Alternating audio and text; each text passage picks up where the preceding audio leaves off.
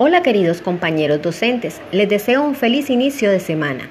Quiero invitarlos a participar del ciclo 3 de acompañamiento y formación del programa Todos Aprender.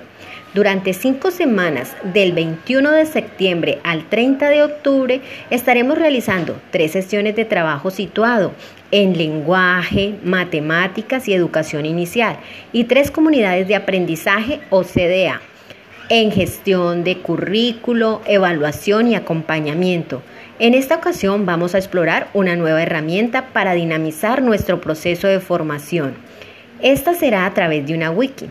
Una wiki, una comunidad virtual cuyas páginas son editadas directamente desde el navegador, donde los mismos usuarios crean, modifican, corrigen o eliminan contenido que habitualmente comparten. Allí reposarán todos los recursos que vamos a emplear durante este ciclo.